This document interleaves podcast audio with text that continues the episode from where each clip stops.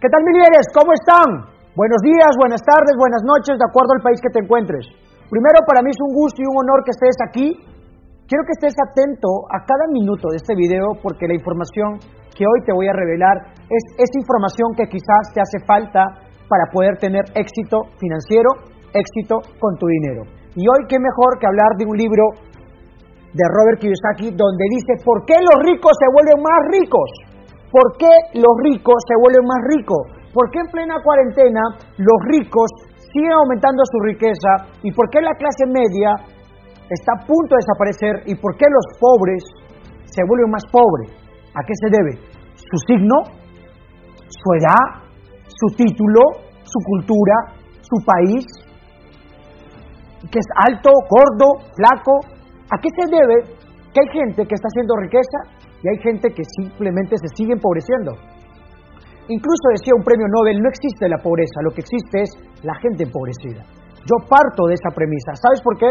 Porque para mí, Judith soy no existe la escasez de recursos, lo que existe es la persona que cree que no tiene recursos.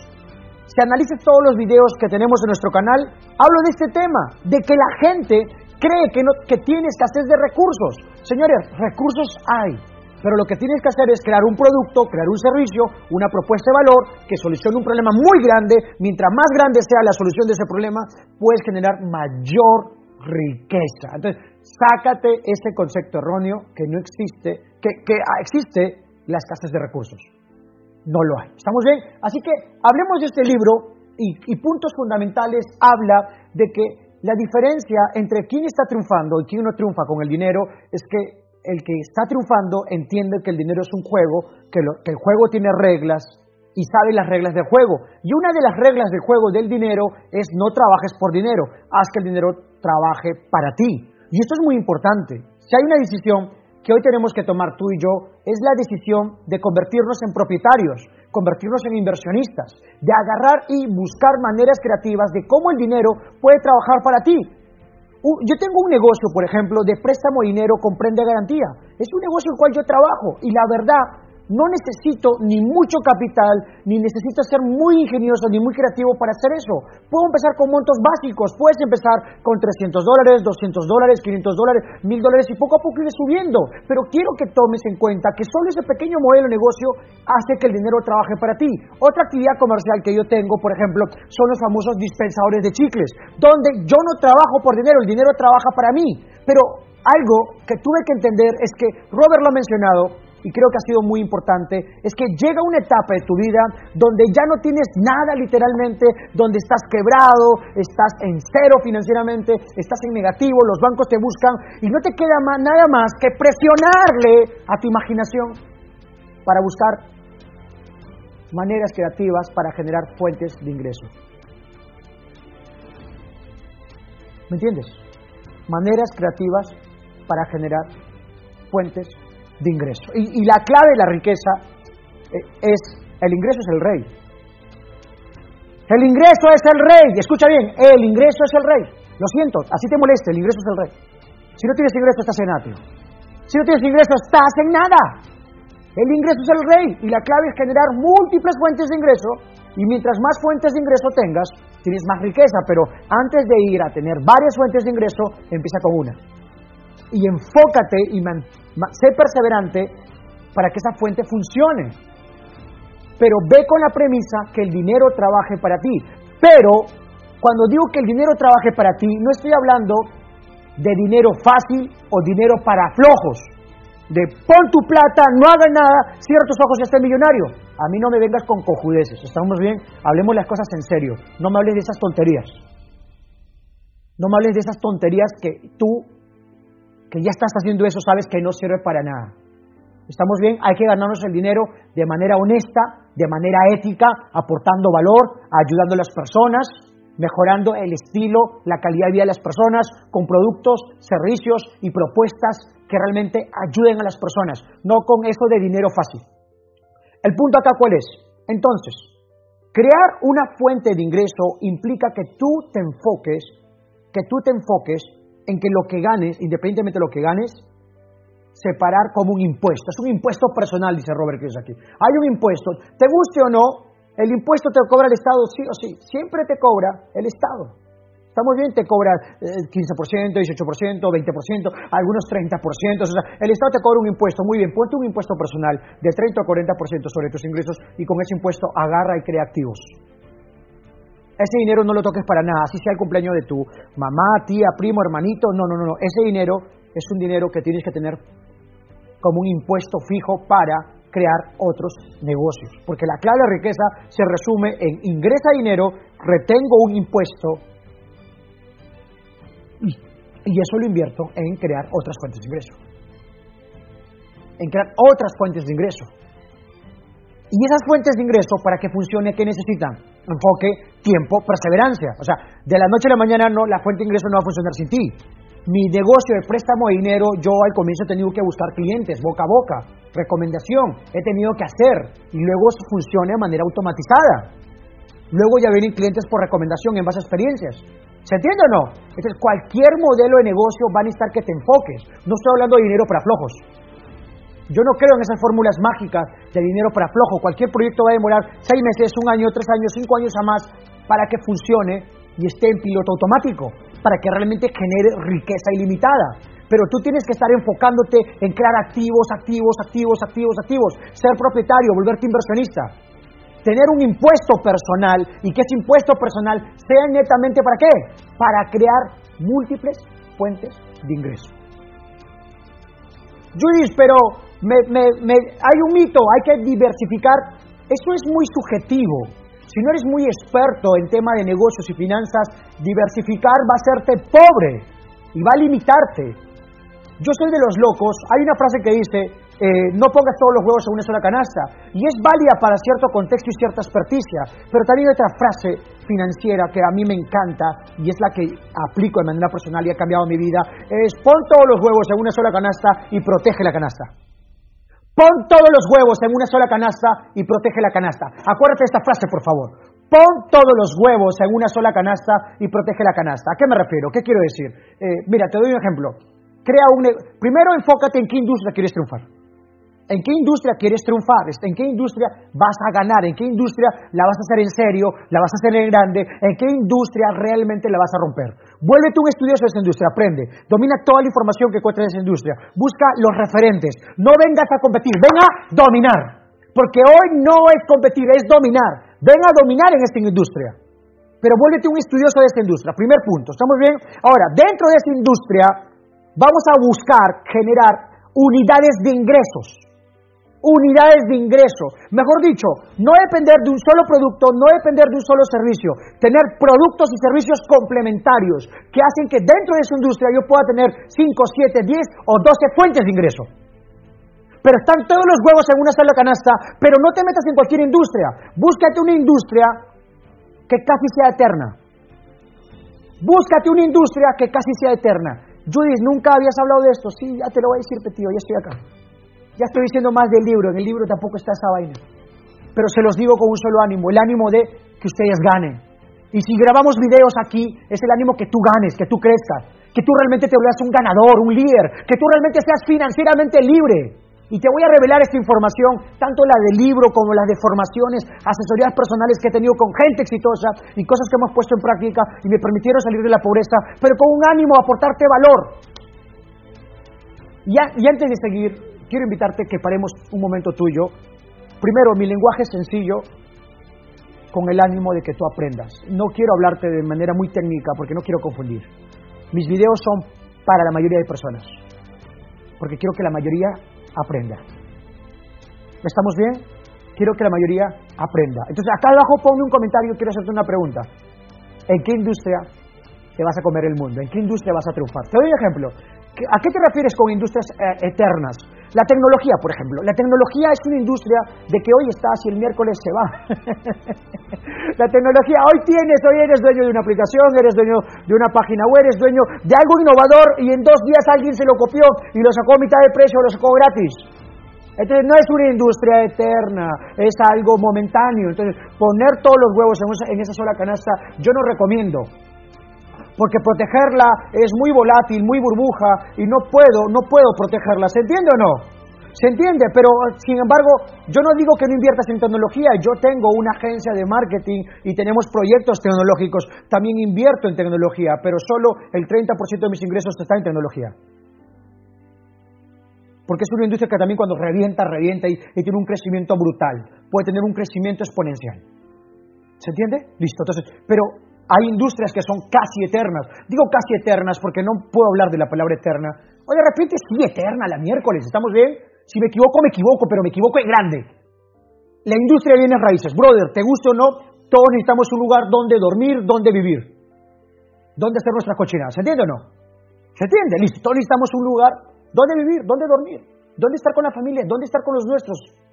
Entonces, la industria de, la industria de, la industria de bienes raíces es una industria casi eterna. Y es una industria que en muchas economías van a funcionar. A veces baja, pero siempre vuelve a su valor y sigue incrementando con el paso del tiempo. Analicemos la historia de bienes raíces y te vas a dar cuenta que hay un incremento en el valor de eh, el, el metro cuadrado de muchas zonas en muchos países. ¿Se entiende? Entonces, yo, la industria de bienes raíces es una industria que yo recomiendo. Si tú quieres comerte el mundo y vas a poner todos los huevos en una sola canasta, vamos a bienes raíces. Y, y, dentro de bienes raíces, ¿qué vamos a hacer? Ponemos todos los huevos, vamos a protegerlo, vamos a protegernos legalmente, vamos a protegernos contablemente, vamos a protegernos jurídicamente y vamos a protegernos con estrategia de marketing y ventas con estrategia de marketing y ventas. Buscar estrategias de marketing innovadoras, llamativas, acorde al mercado y buscar una estrategia de venta agresiva. Agresiva. Para vender sí o sí, ayudar a más personas en bienes raíces. Pero lo que quiero que entiendas aquí en bienes raíces, que para mí ha sido clave, es no solo depender de comprar o vender, puede ser comprar y alquilar, puede ser crear múltiples habitaciones, puede ser alquilar, eh, ¿qué te puedo decir? También el tema de coworking, o sea, oficinas, pueden ser muchas cosas en bienes raíces, desde hoteles y muchas cosas. ¿Se entiende o no? Pero, pero no te enfoques en, una sola manera de ganar dinero en bienes raíces. No te enfoques en una sola manera, crea múltiples fuentes de ingreso. Y ahí es donde viene la, la riqueza y es donde viene la libertad. Esta es otra manera de generar riqueza, tener crecimiento. Eh, eh, bueno, pero eso no lo encuentras en el libro. Pero ese mito, acá lo tengo un apunte, de diversificar y estar en varias industrias a la vez con poca experiencia, te digo la verdad, es alto riesgo. Es alto riesgo. Sí, pero Luis, mi broker, mi asesor financiero me ha dicho que sí. Si tu asesor financiero lo ves viajando en bus, no sé, tío, yo no lo escucho ese tipo. Lo respeto, lo honro, eh, todo lo que tú quieras, pero yo no recibo consejos financieros de quién está viajando en bus. Con el debido respeto que se merecen. Sí, pero Luis, él me enseñó su certificado que se acaba de certificar en tal academia de inversiones, broker y no sé qué. Tío, te acabo de dar mi opinión, te acabo de dar mi consejo, si quieres tómalo, si no, tranquilo. Estamos bien, pero ya te di, ya te di mi respuesta en relación a ello. Entonces, ¿cuál es el punto acá?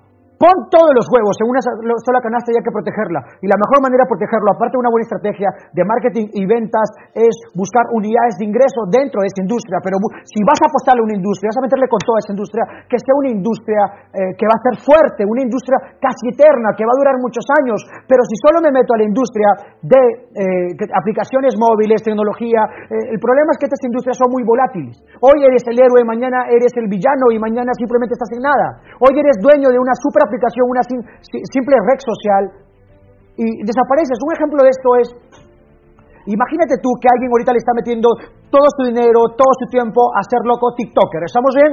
Y le está yendo bien y está generando un ingreso porque ha encontrado un secreto para comercializar dentro de esa red social ya ha creado un imperio de, no sé, 5 millones de seguidores, 10 millones de seguidores, y, lo aplaudo, pero agarra con todo lo como está yendo las cosas, un día agarra, los gobiernos joden y dicen, ¿sabes qué? Chao. Y yo estoy de acuerdo que eliminen esa pinche red social.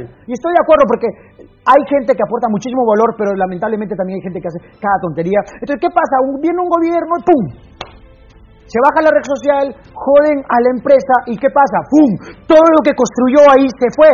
Un día eres muy conocido, al día siguiente nadie. Y tienes que empezar desde cero. Entonces, apostarle todo tu tiempo y todo tu talento a una sola industria que casi no es eterna, en verdad no es tener estabilidad económica.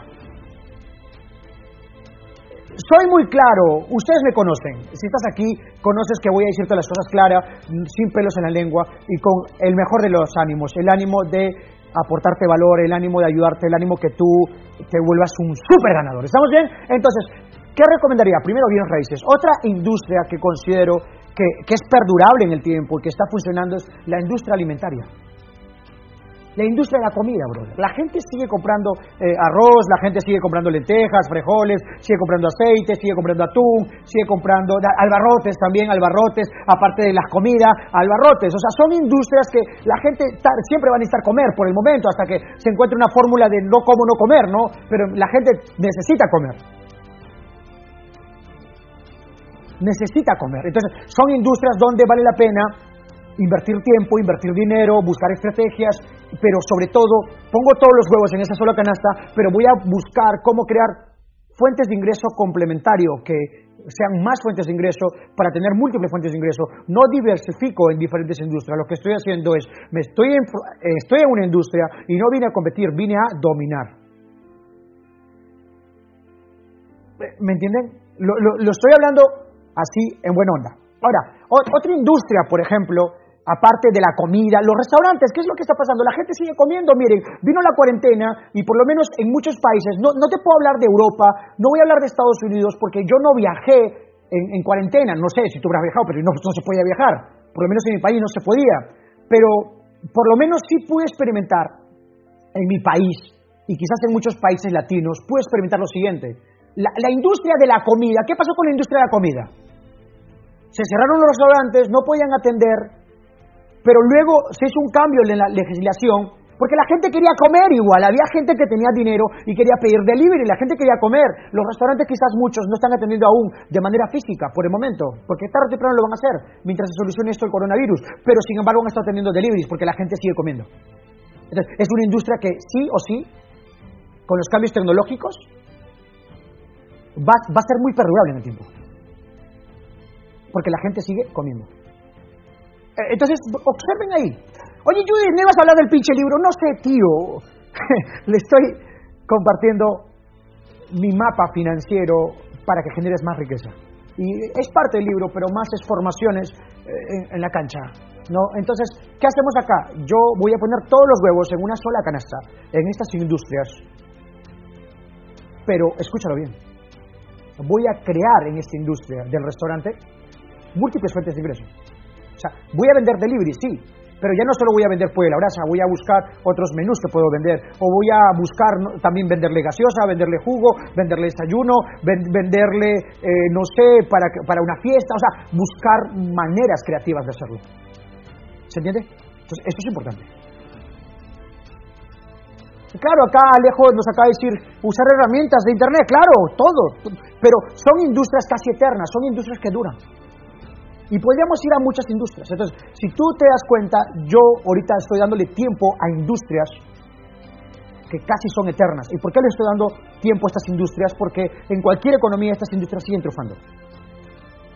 Por ejemplo, en el caso financiero del préstamo de dinero, ¿qué es lo que pasa? Eh, con todo el cambio tecnológico, sea una moneda virtual o sea una moneda física, la gente necesita dinero. necesita dinero para hacer cambios y transacciones para poder comprar, acceder a productos, servicios, calidad de vida, salud. Entonces, ¿qué es lo que pasa? Esa industria financiera de préstamo de dinero con cierto interés mensual y anual sigue teniendo, sigue siendo casi eterna. A pesar del cambio tecnológico, a pesar de todas las monedas que salgan, eh, eh, termina siendo dinero, dinero virtual o dinero físico, pero es dinero. Entonces, es una industria que yo le sigo dando. Entonces, otra industria que considero que también tiene muchísimo crecimiento, ahí vienen cuál es. Vienen cuál es. O sea, nos guste o no, antes de decirlo, quiero que tomen en cuenta esto. O sea, hay industrias que vale la pena darle tiempo. Que vale la pena que pongas todos los huevos en esa sola canasta, pero crear múltiples fuentes de ingreso. ¿Se entiende? La cuarentena afectó a muchas industrias. Por eso para mí eso es clave. Por eso para mí esto es clave es clave. Por ejemplo, network marketing. ¿Qué es lo que pasa con network marketing? Nos guste o no, por lo menos va a haber muchos años más donde no todo se puede vender por Amazon. Amazon no puede vender todo. Hay productos que necesitan una historia, hay productos que necesitan alguien que los diga boca a boca. la industria del network marketing tiene más de 70 años y eso está demostrando que sigue siendo perdurable en el tiempo. Por una razón, porque tienen productos y tienen servicios que la gente usa. Eso es otra industria que vale la pena. Justo a una leyenda en las redes de mercadeo generaba 1.300.000 dólares al mes, murió en enero del año pasado y su código que él generaba, esa mensualidad, lo heredó a su familia y le sigue generando esa pensión mensual. Esa industria, a pesar de que no está en vida, sigue generando ingresos, porque es una red de consumidores, porque hay productos y servicios que la gente usa. ¿Se entiende? Entonces, yo por eso le doy, ustedes me ven haciendo redes de mercadeo, no porque sea loco, porque es una industria que he visto que es perdurable en el tiempo y que vale la pena darle tiempo. Aparte que puedo generar ingresos increíbles ingresos increíbles. Entonces, no quiero decir que el resto de industrias que quizás aún no he mencionado por, por, el tiempo del video, por muchas cosas, sean malas, pero por lo menos yo, las pocas que acabo de decir, son industrias a las cuales le estoy dando más tiempo.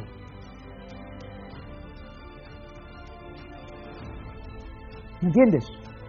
Para mí eso es clave. Entonces, y eso ha sido prueba. Entonces, ¿cuál es la clave la riqueza? La clave de la riqueza, hay dos maneras de hacerlo. Poner todos los huevos en una sola canasta, proteger la canasta y crear varias fuentes de ingreso, ingresos complementarios en relación a esa industria. La otra manera es estar mínimo en cinco industrias, diversificar, pero si no eres un experto, si no tienes mucha información, no tienes un equipo o un soporte tecnológico, ahí te vas cuenta que puedes tener mucho riesgo. Incluso el hombre más rico del mundo atacó pocas industrias, pero son negocios complementarios que se apoyan y generan una avalancha de fuentes de ingreso y luego con mucha experiencia empiezan a diversificar, a invertir.